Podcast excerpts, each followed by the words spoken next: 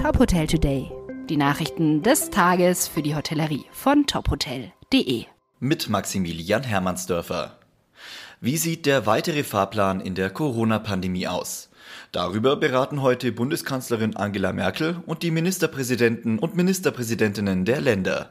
Schon im Vorfeld zeichnet sich ein Ende der kostenlosen Corona-Tests ab. Es soll außerdem darum gehen, wie die Impfkampagne in Deutschland wieder angekurbelt werden kann.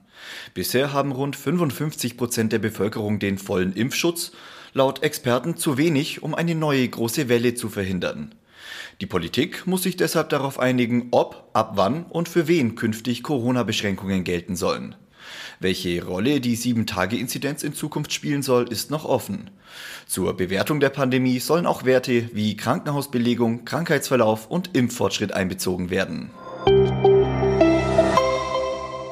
Der DEHOGA Bundesverband fordert von der Politik eine verbindliche Zusage, dass es keine flächendeckenden Schließungen mehr geben wird. Nach insgesamt neun Monaten im Lockdown würde sich die Branche nur langsam wieder erholen, sagt Verbandspräsident Guido Zöllig.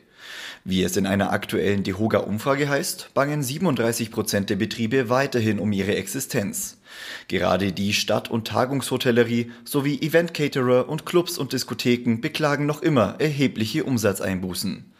Auch deshalb fordert der DEHOGA, dass die Wirtschaftshilfen und die Kurzarbeiterregelungen bis mindestens Jahresende verlängert werden sollen. Ein Hotelbesitzer aus Oberbayern will Corona-Tests in seinem Betrieb abschaffen und nur noch geimpfte und genesene Gäste empfangen. Ab Oktober stellt Christian Wolf, Betreiber des Boutique-Ressort Obermühle in Garmisch-Partenkirchen, auf die 2G-Regelung um. Wie die deutsche Presseagentur berichtet, stehe für Wolf die Sicherheit von Mitarbeitern und Gästen im Vordergrund. Von Kollegen aus der Branche sowie von Gästen habe er positives Feedback bekommen. Wolf geht davon aus, dass schon bald andere Hotels nachziehen werden.